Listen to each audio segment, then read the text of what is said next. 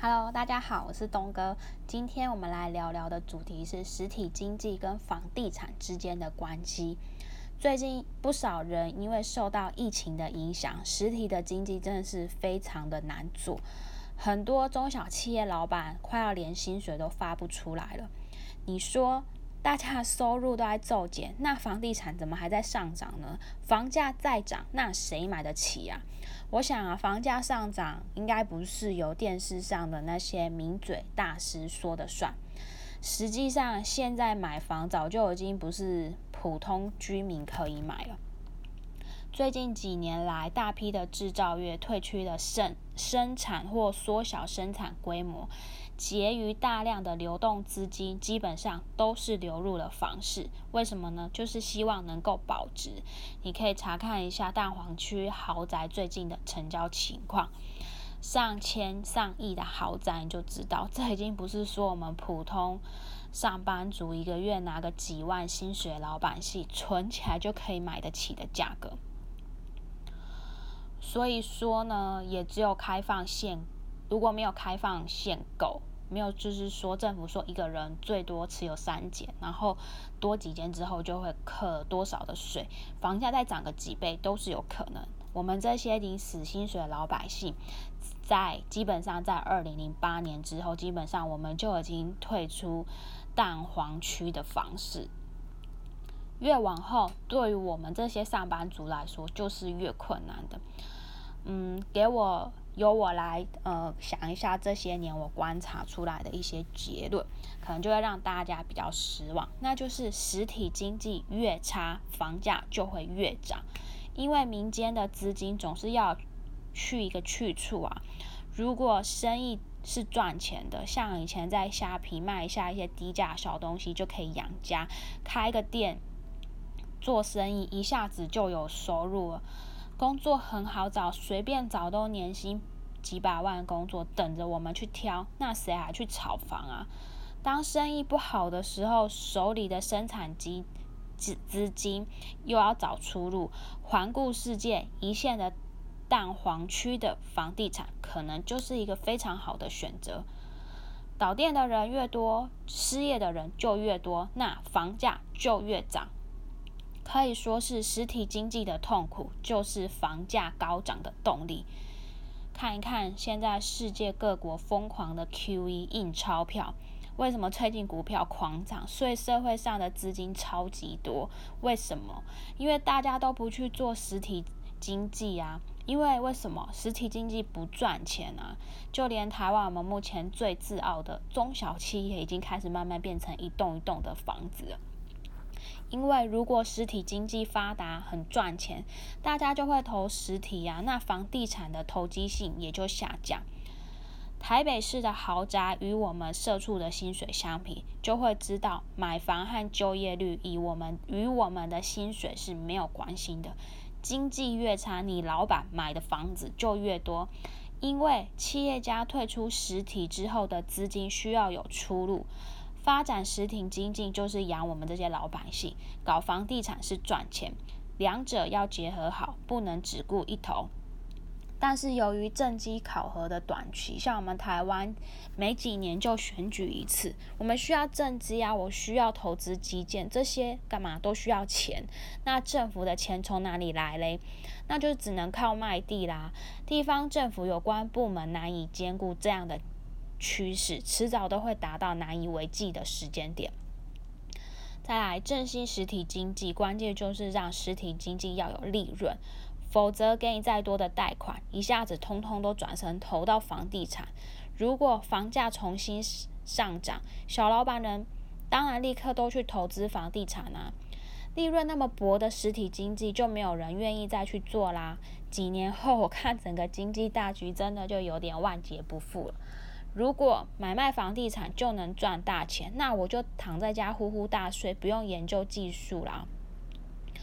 房地产经济最大的恶果就是利润由头部的少数人享受，其他人很惨。当我们这些社畜辛辛苦苦拿几万元的月薪，一转眼也是交给了房地产，缴房贷啊，每个月要给银行扣款还房贷。而房地产的建商拿了钱，几乎都不在国内消费，这就导致各行各业的产品卖不出去，形成了一种恶性循环。现在很多老板左手实业，右手房子，哪个好就偏到哪里层数多一点。房子垮了，实业就必须起来，否则就不能过日子了。不过，买房的钱都是来来自企业收入在分配。以我们目前台湾 GDP，除了房地产和台积电。这些以这些龙头产业之外，很多都是每年逐年在下降的，源头没有水，都只能靠印钱。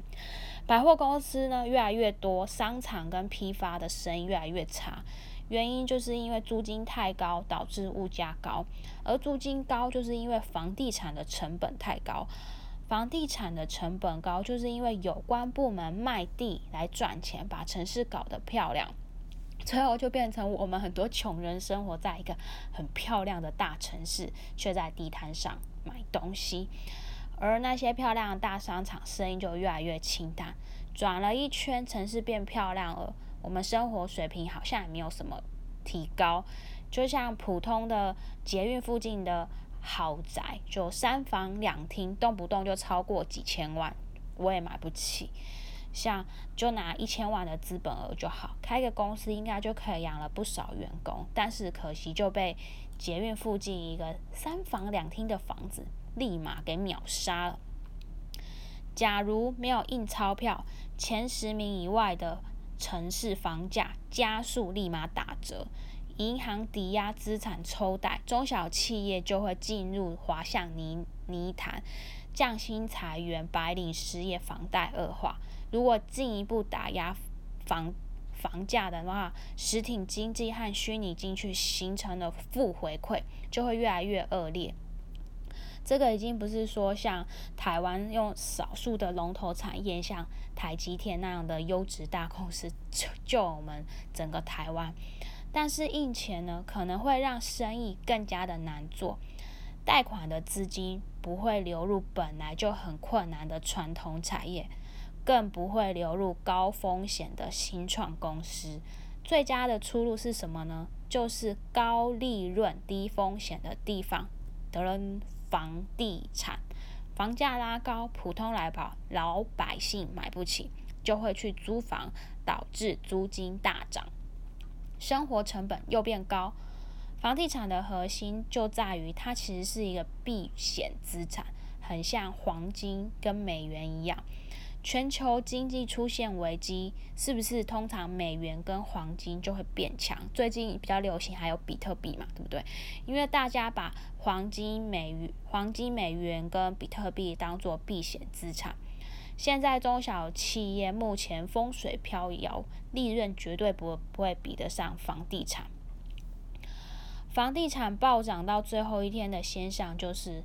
几乎所有非建筑式相关的行业全部都是亏损，那房地产自然就卖不不出去，卖不出去，大家就开始推来推去吵架，那所有行业就需要从头再起。我想这后果是非常的严重，所以呢，房地产必须慢慢涨，建立拖延到最后。时刻来临，最好在拖延中，我们又发现了一个新经济的机会。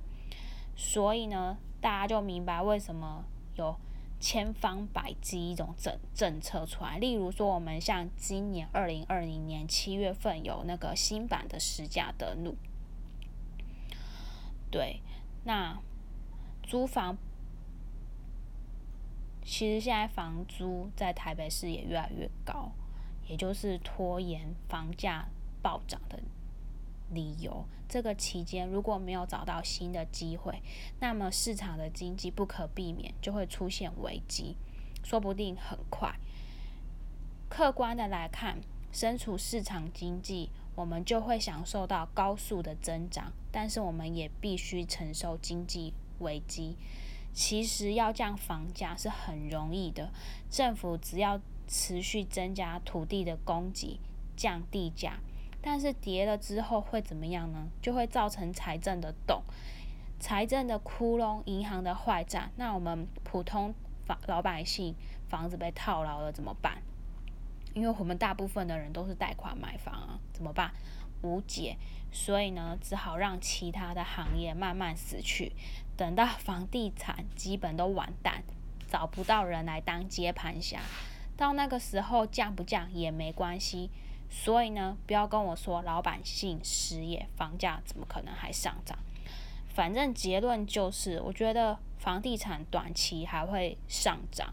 如果长期都还没有找到一个恢复经济的方法，长期来说，房价最终还是会走向崩盘。如果以投资的角度来看，意思应该就是说，我们还是可以持有一些比例在房地产，同时寻找其他避险资产，或者寻找其他的新经济来临来增长合理的资产配置。好，今天就。讲到这，这是我以上的看法，拜拜。